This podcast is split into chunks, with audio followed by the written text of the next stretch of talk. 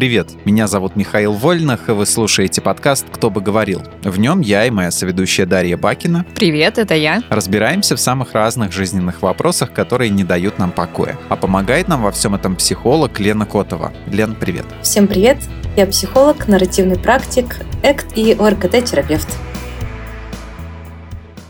Сегодня мы поговорим про рабочие отношения. Что делать, если от вас требуют невыполнимого, пытаются вами манипулировать и сваливают лишнюю работу? Этот вопрос нам задали Таня Бичина и Саша Максакова из подкаста «Организуй АСАП». И вопрос этот абсолютно по адресу, ведь Лена не только мастер психологии, но в прошлом и HR-специалист, HR-директор и HR нужное подчеркнуть. Вот. А поэтому в рабочих вопросах она точно знает толк. Правильно, Лен? Да, HR-директор — это идентичность, которая со мной не случилась. Включаем патефон с записью. Всем привет, я Таня Бичина. А я Саша Максакова. И вместе мы ведем подкаст про непредсказуемую, захватывающую, безумно стрессовую, но точно ни с чем не сравнимую работу личным ассистентом «Организуй АСАП». Я не устану повторять, что ассистент — это своего рода уникальная позиция. Может быть, я, конечно, романтизирую, но кажется, что ни в одной другой профессии так сильно не размываются границы личных и рабочих взаимоотношений. И, конечно, как мы знаем, там, где границы размыты, там обязательно есть место манипуляциям. И вот ты уже не замечаешь, как берешь все новую и новую задачу, а босс в какой-то момент просит тебя сделать что-то по дружбе, то есть сверх того, что и так нужно выполнить. И если ты отказываешь, так как это, например, не входит э, в круг твоих обязанностей или противоречит твоим ценностям, возможно, у тебя сейчас уйма других задач, то тут уже приятельский тон меняется на более грозный. Ты должна, иначе за что я плачу тебе деньги? Да и в целом бытует такое мнение, что хороший ассистент – это тот ассистент, который работает 24 на 7, отвечает на сообщения в 3 часа ночи, в 6 часов утра, может достать тебе звезду с неба, знает, как бесплатно переправить из Люберец лошадей в Сан-Франциско за 5 минут. Сам по себе такой специалист довольно специфичен. И, на мой взгляд, на работу ассистентами идут особые люди, которым очень важно внешнее одобрение. От такими людьми довольно просто манипулировать. В связи с этим вопрос. Как отлавливать, когда тобой манипулируют? Что с этим делать? В целом манипуляция может быть приемлемой в рабочих отношениях. И что вообще делать, если от вас требуют невыполнимого или сваливают лишнюю работу? Миша, Лена, вами когда-нибудь манипулировали на работе? Нет, никогда. И, дорогой директор, если вы нас слушаете, я всем доволен. Ну, на прошлых работах, может. А, на прошлых? Да так манипулировали, ненавижу их. Хорошо, что я оттуда ушел сюда.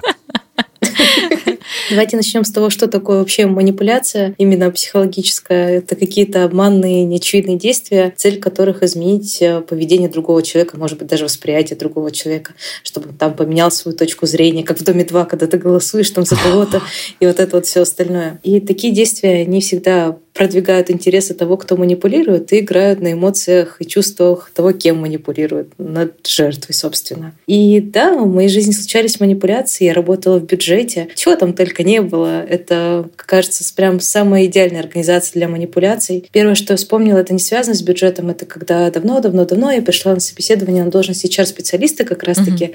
в школу иностранных языков. Mm-hmm. И там а, были довольно странные функции HR-специалиста. Они часто размываются тоже иногда приписывают бухгалтерские, еще какие-то иногда там секретарские, забронировать кому-то билеты. Но здесь было очень интересное, а, помимо обычных каких-то дел, нужно было, например, забирать одежду из химчистки у собственника, mm. зайти что-то купить, забронировать какие-то билеты не в командировку, не по рабочим делам, а на отпуск для семьи, например. Я это узнала на втором туре собеседования.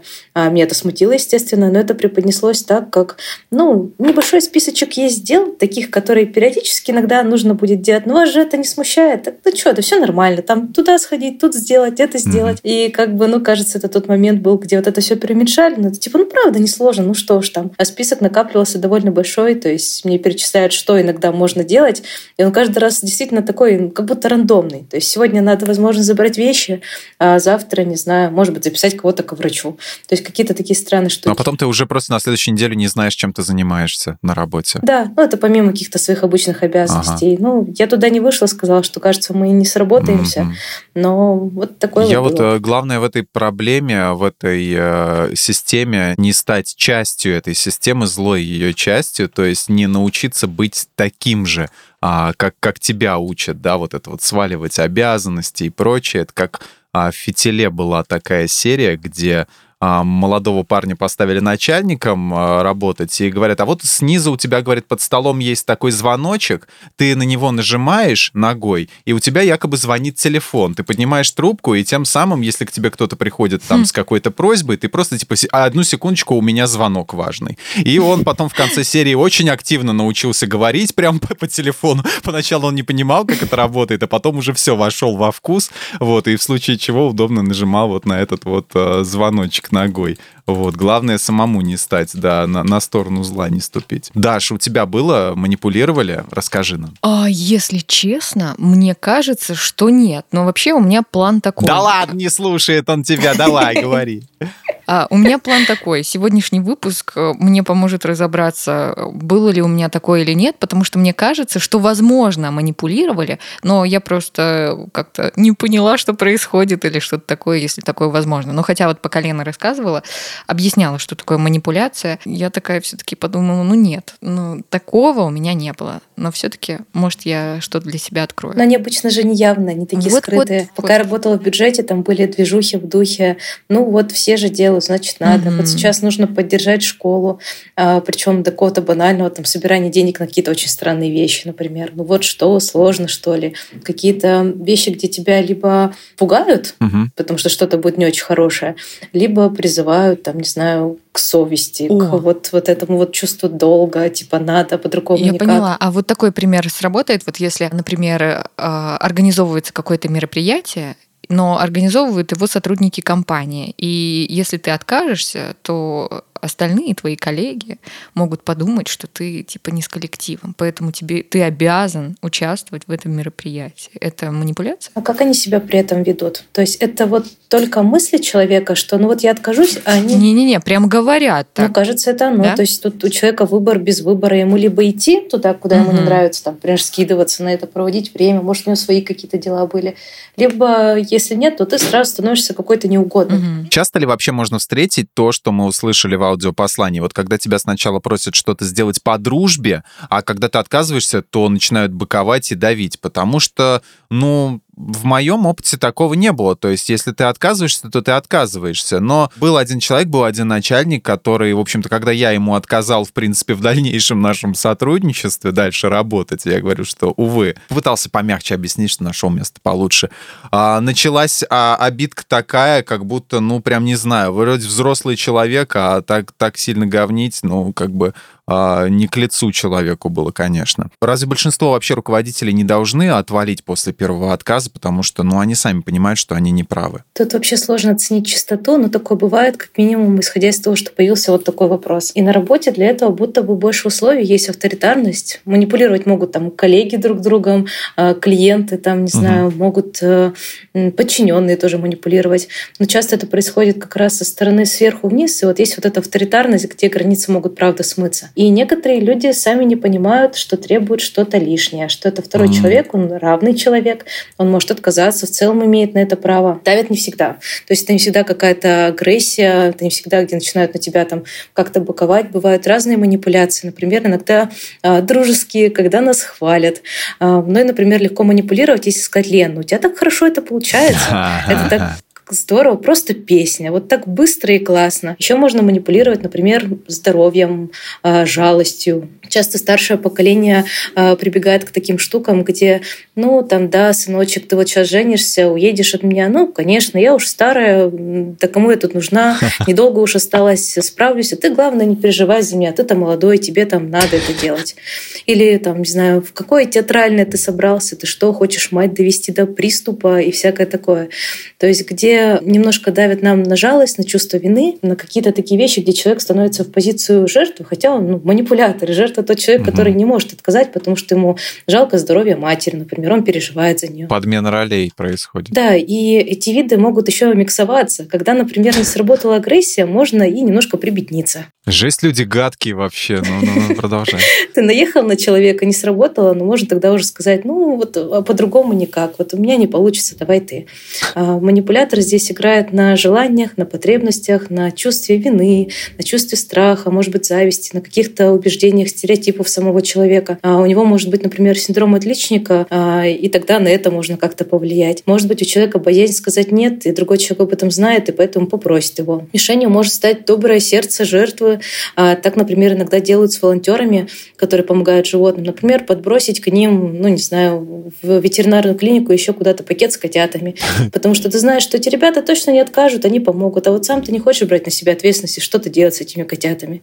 Или пишут сообщения, вот давайте вы заберете, а, или я их выкину. Mm-hmm. То есть тоже руководствуется тем, что человек, ну, скорее всего, их заберет, потому что он не хочет, чтобы котят выкидывали. Поэтому здесь такая штука, что это не всегда мы быкуем, не всегда давим, но иногда бывает даже очень дружеская такая атмосфера. Сделать что-то по дружбе, да, опять-таки. Дружеская атмосфера. Либо котят возьмешь, либо я их убью. Очень жестокие примеры ты, конечно, привела. Но вообще, как мне показалось, это в какой-то степени о, о том, что люди не умеют э, выстраивать свои личные границы. Вот просто Миша сказал, что э, я на работе говорил нет, и вроде проблем каких-то не было. А я такая подумала про себя, но я частенько не могу сказать нет. Я скорее такая, ну да, я это сделаю конечно, обращайтесь ко мне. Есть такое? Части, да. Части того, что человек, который манипулирует, он примерно уже знает, на что угу. можно повлиять. Его мишень вот становится, что человек не откажет. Его мишень, что человек хочет, а, не знаю, задержаться, например, на этом рабочем месте, он знает, что у него тяжелая жизненная ситуация, и он уволиться никак не сможет. Угу. То есть какие-то вещи, которые, ну вот про самого человека, он может вот ткнуть, задев его какие-то эмоции, переживания, чувства. И он знает, что вот дернешь за эту ниточку, и она, скорее всего, сработает. И здесь а, я бы не сказала, что проблема там в границах. То mm-hmm. есть ты такой мягкий, поэтому тобой пользуются. Это такая, ну, совокупная проблема. Один рад попользоваться, другой а, может допустить, что и могут попользоваться. Какая мерзость это все, вот эти вот люди, которые так делают, которые просто знают и манипулируют с одной стороны. С другой стороны, а, я сам тоже понимаю часто, что а, своим поведением каким-то иногда в общении, даже в обычном, все равно прибегаю к манипуляциям, но я не считаю их так. Человек вообще как? А, это я понимаю ваш сарказм, но как бы ну, все ну, равно, пример никак... приведи, Миш. Ну как ты в обычной жизни манипулируешь? О, ну господи, ну какая-нибудь дурацкая пассивная агрессия в конце концов. Вот типа, ну ничего, ничего, ладно, сам справлюсь. Вот точка. Вот и, и жду, точка, жду, да. когда меня этого сам как кота какого-то, который жопой отвернулся, начнут сам звать Вась, Вася. Вот. Да, что все бежали за тобой. Да, Миша, да, да. Что случилось? Все манипулируют. Хотя бы единожды, я думаю, каждый манипулировал. Просто бывают манипуляции такие довольно мягкие и какие-то такие не а, прочие как-то уважение другого человека, а, его какие-то важные ценности, угу. а бывают такие, которые вот прям жесткие. А, из такого бытового примера, как иногда манипулирую я, это, например, не хочется идти гулять с собакой, и мужу что-то не хочется идти гулять с собакой. Но он, по идее, это его побольше собака, его обязанность гулять вроде в нашей книге обязанностей прописано, в мифической книге обязанностей. Я могу сказать, вот слушай, и так мало жить осталось. Собаки не так долго живут. А то потом что-нибудь случится, и ты будешь грустить, что вот ты с ней не погулял, не провел с ней время. Она так тебя любит. Это как персонаж в ролевой игре, который прокачал интеллект и пользуется своими знаниями э, отовсюду, что собаки там живут, начинает э, этим самым а, вот эти вот доминирующими знаниями давить. А ты, Миш, заметил, то ли выпуск назад, то ли два выпуска назад Лена рассказывала, как она смотрела рекламу в муж, с мужем, и они решили взять собаку, а тут собака да. мужа стала. Да, да, это были условия, что ты больше хотел, ты больше за нее ответственный. Это работает. То есть я манипулирую немножко в шутку, типа, ну вот так вот случится, да, будет грустно. Вот представляешь, через несколько лет потом будешь грустить без нее. А, это работает в шутку. Что ты лишний раз не погулял с Да, но работает. То есть он все равно собирается, идет гулять. Ну вот так вот. На самом деле, и это правда по поводу собак, потому что у меня тоже собака была э, очень долго. Ну, там помню, со второго класса, и не помню, до какого она прожила, до второго курса или что, или до, до третьего. И после этого я, конечно, очень... Она как-то внезапно ушла, вот, и, ну, из жизни. И я как-то подумал, мне стало как-то грустно, что я вот как-то к ней относился так ну, плохо. То, что мы постоянно с сестрой там воевали, никто не хотел идти с ней гулять, э, вот считали какими-то там ее потребности, естественные, какими-то капризами. А потом действительно подумал, что сейчас бы, конечно, бы, да, хоть, хоть каждый каждый как, час. Как бы это грустно не звучало. Но на самом деле такое же не только с собаками. Это в целом, когда... И мне на самом деле, когда, когда ее не стало, мне такая вот первая мысль была, когда я думаю, лучше бы человек, блин, умер. Миша, на самом деле. Ну, короче, про людей тоже так думаешь. Нет, человек хотя бы может тебе сказать, он может тебя простить, он может тебе что-то объяснить. А собака бессловесное существо, которое ты не поймешь, что она чувствовала, вот, и что там было. Я думаю, она хорошо к вам относилась, и даже если вы спорили про прогулки, она этого не понимала, мало. Мы человечим иногда их, но она, я думаю, что просто была счастлива, что с ней гуляют, ее кормят, проводят с ней время. Мы хоть и поговорили немножко про манипуляцию на работе, но все-таки, может, подробнее как-то это развернем. Вот как понять, что начальник или работодатель тобой манипулирует? Я уверена, что есть люди, которые не замечают воздействия и думают, что так у всех, или что такое поведение руководства нормальное и так надо делать. Лен, на какие звоночки надо обращать внимание? Наверное, ключевое прислушиваться к себе, потому что если вам кажется, что вами манипулируют, скорее всего, вам не кажется. Скорее всего, что-то в этом есть. Обычно жертва манипуляции манипуляции, чувствует, а, что его используют, а, чувствует эмоциональное давление, он не имеет возможности выбирать. А, то есть есть такой выбор без выбора. И человеку от этого плохо, неприятно. Если человеку как-то удается выдержать границы, то собеседник на это неадекватно реагирует. То есть человек смог сказать «нет», но за этим последовала какая-то очень странная, агрессивная, может быть, даже реакция. И почему-то все равно мы чувствуем за это вину. То есть как бы вроде не виноват, но есть как будто вина, что я вот сейчас отстоял свои границы, и какой-то я, наверное, неправильный, неудобный. Это очень странно. Или вы, например, делаете то, что не хотели бы делать, и здесь э, речь идет не про лень, то есть на работе, когда о, надо заполнить гребаный отчет, mm-hmm. и неохота его заполнять. А когда делаешь что-то, что ну прям очень сильно противоречит, например, твоим ценностям, а, идет а, в ущерб себе, действительно этот ущерб мы можем получить. А еще как вариант можно обратиться к близкому человеку за светом. Мы про этот свет уже много раз говорили, но это хороший вариант а, прийти и спросить, вот такая ситуация произошла на работе, а как она? И наш близкий может сказать, ну слушай, то, что тебя просят каждую субботу выходить на работу, и за это не платят, кажется странный вариант. Я просто представила, как я к подругам прихожу, говорю, вот, девчонки, такая ситуация. Они такие, да, вообще козлы, они точно не правы, ты права. Да, мне бы такой совет не подошел. Но твои подруги зато всегда на твоей стороне. Куда жаловаться, если твои права существенно и систематически нарушаются? Вот а ты как специалист, как HR-директор, HR-начальник, вот должна знать, Лен начальник. HR-начальник. Это легенда, которая появилась без моего участия, если что. Миша а, сам придумал. Это, наверное, такой больше правовой вопрос, но как вариант первое, что стоит попытаться сделать, это решить вопрос в рамках компании. А если трудности с непосредственным руководителем и с ним не получается поговорить и договориться, то заручиться поддержкой отдела персонала HR этого же. Если при этом вы хотите остаться в компании, вопрос все еще не решается, и заключенный с вами договор нарушается, не соблюдаются какие-то аспекты трудового законодательства, то есть трудовая инспекция, куда можно подать заявление даже электронно. А у этого действия есть свои плюсы и минусы. То есть мало кто после такого открытого конфликта легко может остаться работать в компании, потому что становится дискомфортно. Не все люди очень радостно принимают какие-то проверки от э, инспекции по труду. Поэтому здесь, наверное, стоит взвесить, насколько это будет безопасно для вас. Иногда бывает так, что эта манипуляция становится какой-то такой естественной привычкой и единственный способ получить желаемое. Возможно, единственный выход из этой ситуации — это не работать с такими людьми и постараться найти компанию, в которой там этого будет меньше или вообще этого не будет. Здесь, наверное, каждый выбирает свое. Не все готовы, например, ругаться, хотя иногда это бывает ну, вот один из вариантов. Не всегда получается как-то френдли, приятно разрешить этот конфликт. Иногда приходится, ну, не хочется называть это ругаться, но выглядит как ругаться. Ну и частенько же бывает такое, что ты можешь вроде, ну вот с руководителем, например, у тебя отношения не очень, и ты вот говорила пойти к HR, да, тогда к HR-отделу. Угу. Но может быть же такое, что HR-отдел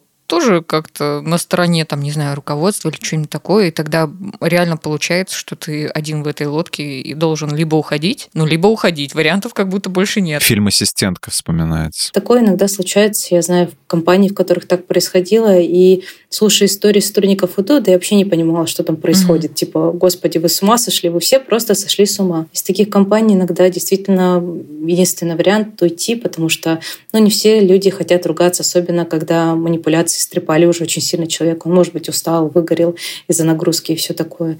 Поэтому идти это тоже не плохой вариант, это не слабый вариант, это адекватный. А можно ли вообще как-то обезопасить себя от работы с человеком-манипулятором? Вот, может, прям при устройстве на работу нужно задать несколько вопросов, вот, знаешь, на собеседование, и вот эти вопросы могут помочь распознать такого человека в руководителя.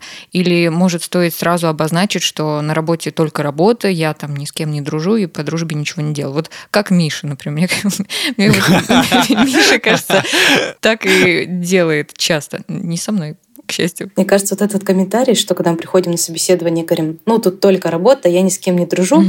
это может немножко отпугнуть человека, хотя, ну, вроде как, ничего плохого в этом нет. Возможно, эту позицию стоит демонстрировать уже потом, когда человек устроился в компанию, и, ну, да, не завязывать с кем-то дружеские отношения, это нормально, это совершенно окей. Просто поддерживать какие-то хорошие, дружелюбные, но не больше. И здесь, если а, манипулятор не показывает какие-то прямые красные флажочки, вот как, например, в моем случае на собеседовании, mm-hmm. да, есть вот такие функции, но на последнем этапе мы вам расскажем, что будете в прачечную еще бегать и вот это вот делать.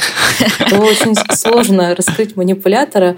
А, манипулятор действует скрытно, а, ему важно не вызывать подозрений. Как правило, такие опытные манипуляторы, они, наоборот, очень улыбчивые, такие френдли ребята, общительные. Они они знают, как привлечь внимание, как расположить к себе человека. Иногда даже наш факт трудоустройства в компанию может быть через манипуляцию чью-то. То есть нами мог заманипулировать, не знаю, близкий родственник и сказать, нет, туда ты не пойдешь, пойдешь сюда, потому что нечего семью позорить. Mm.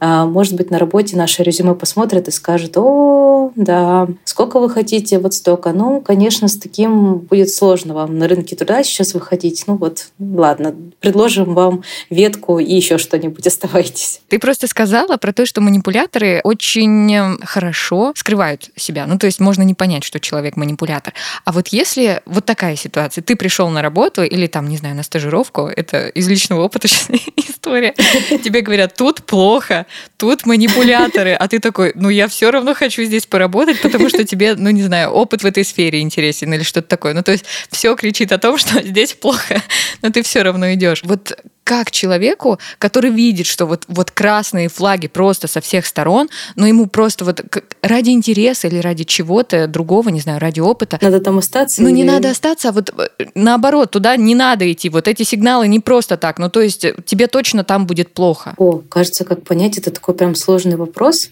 потому что не факт, что там будет плохо.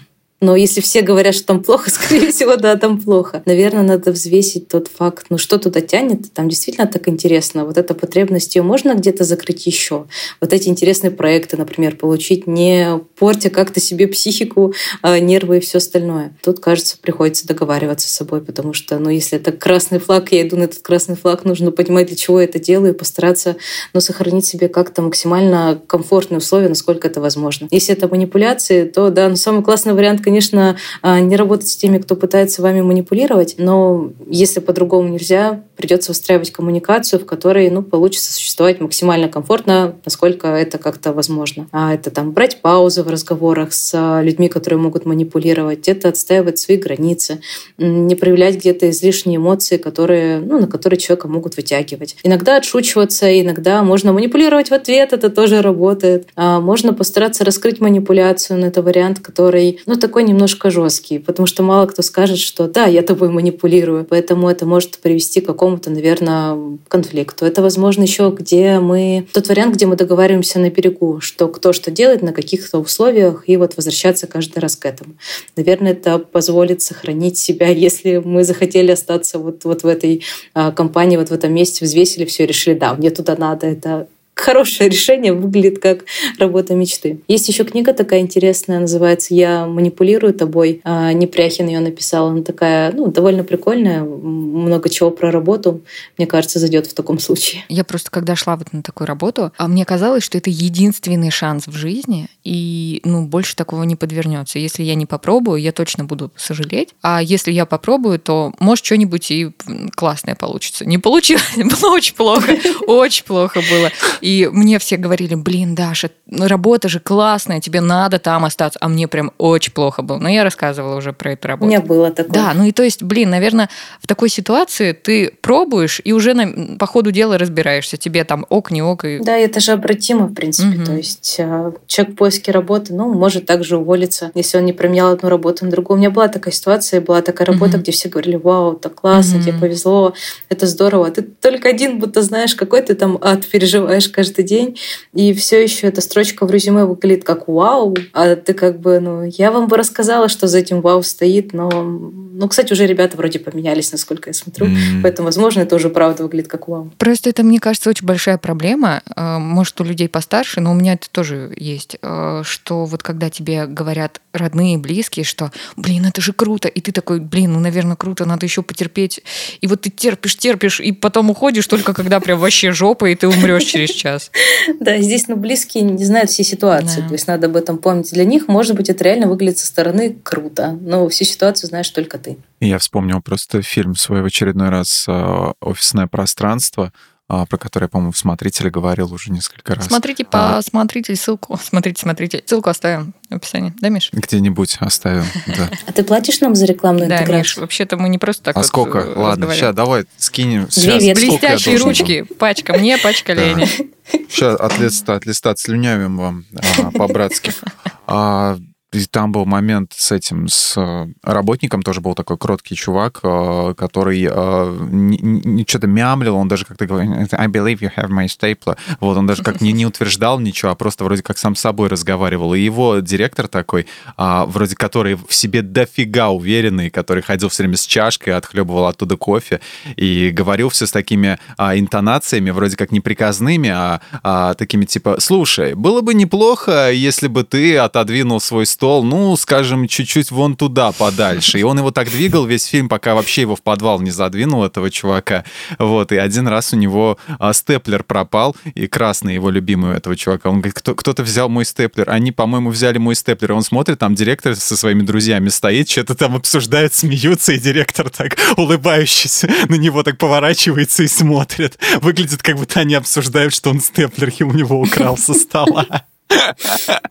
Вот, с одной стороны, думаешь, такая из-за такой глупости, а с другой стороны, думаешь, блин, жиза. Ну, вот, тоже жиза, потому что на самом деле из-за таких вот глупостей ты тоже думаешь, да какого хрена, блин? Вот. Такое у было. шкаф украли. У меня было, блин, такое, как...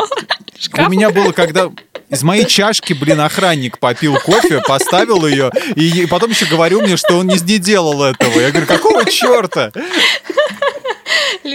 Так, про чашку понятно, Лен. А что там со шкафом, господи? Я сидела в кабинете, и пришли какие-то ребята и просто начали его забирать. Оказалось, что это коллеги с верхнего этажа. И мои аргументы, что мне он нужен, и тут дела личные сотрудников, там все такое, вообще Нам не работали. шубы некуда складывать. Да, они такие, ты вообще тут 2-3 дня работаешь, а мы-то тут уже, ого, вообще тебя до этого тут не видели. Я реально работала месяца два, наверное, еще. Оу. И они забрали один шкаф, второй они оставили, но это просто было очень странно, максимально странно. Жесть. Они еще приходили, какие-то столы хотели забрать, их там было, ну, еще дополнительные, потому что я была одна в кабинете, это, в принципе, окей. Но шкаф все еще не могу простить. Это очень странно. Мне кажется, у меня таких историй не было, но вот э, были точные истории, что вот ты смотришь, вот Миш, ты сказал про кружку, что ты видел, как охранник пил из твоей кружки. Ты человеку говоришь, что ты видел. Я не видел, как он пил, я видел, что он оставил ее непомытой в этот самый в шкаф положил. Не, у меня просто... Может, он и не пил? Да, может, это ты, Миша? Это я ты. не надо газлайтинг устраивать. Я, за, я читал лайфхакер, я знаю, как это называется. Вот, нет, не, этого не бывает, было. Я все помню. Вот ты видел, как человек это сделал, ты говоришь, ну я видел. Он такой, нет, я не делал. этого не было. Ну да, да, и что ты против этого? Так он мне это и затирал. У меня из-за этого с ним отношения-то и начали портиться. Я думаю, ну, дядь Саш, ну от вас этого я не ожидал. Вот. И уже от другого забулдыги, который был второй его сменщик, я ожидал чего угодно. Господи, я давно понял, что он сволочь. Витя Сакерчак, привет тебе большой.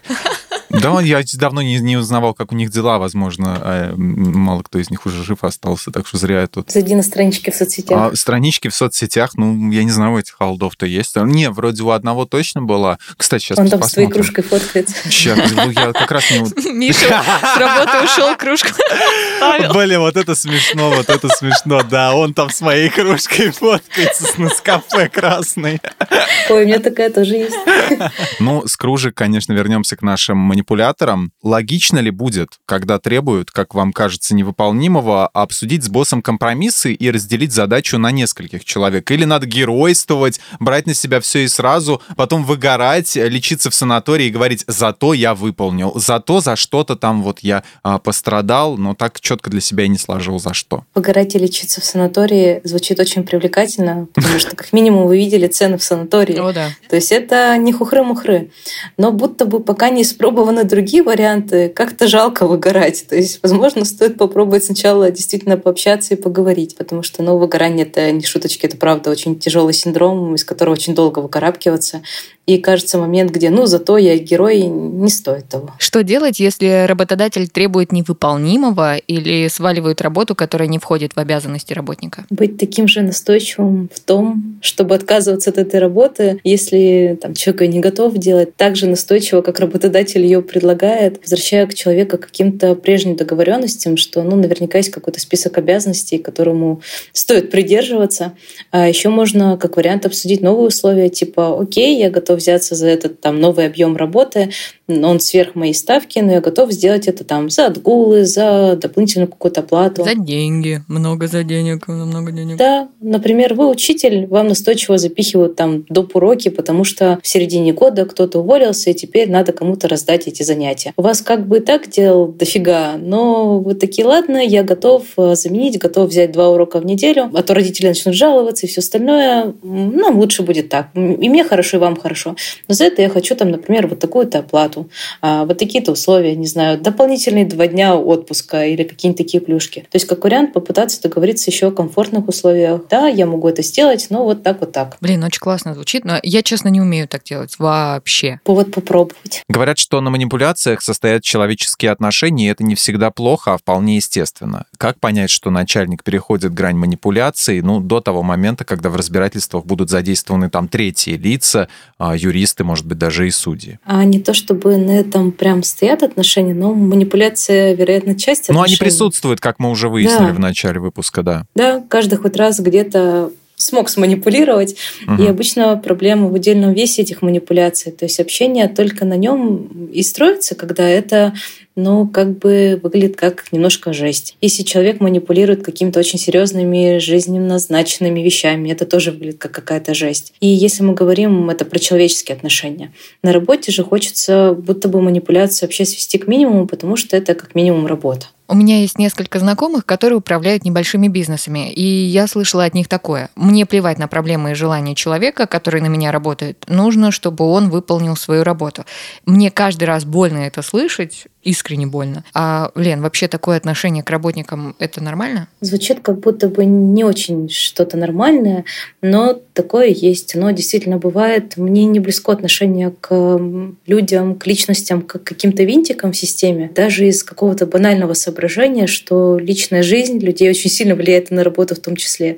То есть мы не какие-то роботы, которые приходим, не конвейер, который выполняет свою работу спокойно, и его не волнуют какие-то проблемы, желания и все остальное. Это в людях есть, и это стоит учитывать по возможности. Наверное, какой-то такой хороший бизнес — это всегда баланс между интересами бизнеса и тем, чтобы люди оставались ценными. Ну, просто это, правда, очень жутко. Я даже такое слышала. Вот плевать там, дети заболели, плевать там, человек сам заболел. Пусть выйдет. Лучше пусть он выйдет, поработает, выполнит свою работу, я денег заработаю. Надо тактично изучить, кто с ним работает, найти их в соцсетях и каждому рассказать «беги». Беги. Вот, и как этот сотрудник работает? Скорее всего, не очень эффективно, потому что дома у него болеют дети, например, или что-то случилось. Как он относится к своей работе дома? В нее не вовлечен, ему она не нравится, он там тусуется из-за денег, а никому из близких он не посоветует эту контору, потому что, ну, вот такие вот там условия. Когда-нибудь он выгорит и уволится, и это снова будет затраты на поиск персонала. Поэтому, кажется, со всех сторон неплохо относиться к людям как к людям а, с уважением и с тем, что они, ну, не просто какие-то шурупчики, которые просто поработают, а потом их заменим по гарантии щелчку пальцев. Люди — это личности, это ну, стоит учитывать. Благополучие сотрудников очень важно. Это даже сказывается на эффективности этого бизнеса. Гуманизм — это, с одной стороны, очень просто, а с другой стороны, для некоторых людей просто невыполнимо быть гуманным человеком. Ну, то есть люди не понимают, что вот у них есть дети, да, и они переживают за своих детей. А у других как будто, там, не знаю, нет детей, и дети их не болеют. Ну, они со временем зачерствели просто. Они прошли какие-то там, может быть, испытания, скотинились, озлобились на всю жизнь и думают, что все, теперь нахер эти все эмоции, и для я буду добиваться своей цели какими угодно средствами, и люди для меня такое же говно, в принципе, как и все остальное. Вот нет ничего вокруг, есть только моя цель, к которой я иду. Собственно, цель — это бизнес. Ну, так работают, да. Некоторые так работать. И не сказать, что вот эта модель вас приведет обязательно к какому-то краху. Да ни хрена. Вон, пожалуйста, какие-нибудь там... Про Джимми Феллона недавно был скандал, вот этот late night show, да, там выяснилось, что он очень херово относится к своим сотрудникам, а, орет на них постоянно. При этом улыбка до ушей, вот эта вот детская непосредственность, такой же детский дебильный юмор инфантильный. И никто бы не подумал, что вот за, за всем за этим кроется вот такая вот эта вот империя стоит на таком токсичном отношении. Или другая вот вот эта вот Эллен Дедженерс, да, а ведущая, у которой тоже очень-очень токсичные отношения были между коллегами на работе, там постоянно, а, постоянная текучка кадров была. То же самое вот это вот шоу, я не знаю, не помню, какое там оно утреннее, что ли. Вот. Э, просто там само обаяние в нем. Не сказать, что это все плохой пример. Ну, просто люди же, если так подумать, они же работают там, правильно? Соглашаются на такие условия. Работают, страдают, увольняются, случается драма, на их место приходят э, люди либо почерствее, либо такие же, тоже работают, тоже увольняются. Это такой бесконечный конвейер. Издеваться и вот этими вот всякими превышениями, там, не знаю, каких-то переходом границ, можно закрывать глаза долго на это, на все, но иногда случается, как с каким-нибудь Харви Вайнштейном, когда уже все. А потом уже, когда один сказал, начинается ком снежный, и все заканчивается решеткой. И очень хотелось бы, чтобы многих, а, многие вот задумались над тем, как они относятся, и а, приняли этот пример а, к сведению. Вот такие примеры. А действительно ли ассистент это какое-то особое состояние души? Вот как Таня с Сашей описали, что это невротики с жаждой всеобщего одобрения. А может ли быть, что человек вообще всю жизнь работает ассистентом? Ну, просто для большинства людей это все равно какой-то этап на карьерном пути. Ну, не хотят же они всю жизнь быть в каких-то, не знаю, на вторых ролях. А, я не исключаю, что среди ассистентов есть кто-то, кто очень сильно жаждет одобрения настолько, что он выбирает такую работу но такое может быть и в других профессиях. Одобрение можно получить же много где на самом mm-hmm. деле. И ассистентом может быть человек, который, например, мастер коммуникации, у которого высокий уровень организованности, который не так сильно теряет эффективности, когда сталкивается с многозадачностью, который довольно гибок в смене задач и легко переключается, там, например, срочно все переиграть надо, там, перенастроить как-то встречи, передоговориться с кем-то, которому нравится помогать, которому действительно кайфово того, что он помогает. И работать ассистентом, конечно, можно всегда, если человеку так нравится, это ему подходит. Для кого-то этап в карьере, для кого-то это есть карьера. Это как а, до этого мы говорили про работу официанта, которая воспринимается как работа такая для студентов, прикантоваться. Но если посмотреть на зарубежный опыт, иногда официантом может быть человек, который уже такой, ну, в возрасте, но он профессионал своего дела, он прекрасно обслуживает, он прекрасно там знает меню и все остальное, знает какие-то а, вот эти вот тонкости сервиса. То есть можно оставаться на этой должности столько, сколько потребуется, если человеку нравится, если он думает, что да, мне вот это кайфово, мне прикольно.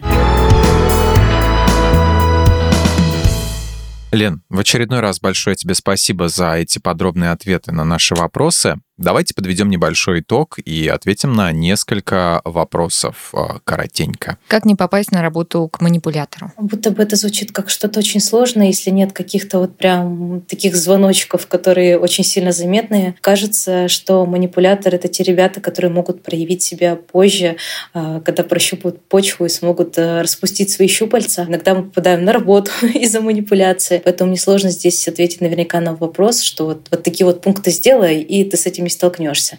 Наверное, тут стоит ориентироваться на то, чтобы вовремя это заметить и не дать этому с собой случиться. Куда жаловаться, когда манипуляции начальника переходят все грани? Начальнику начальника.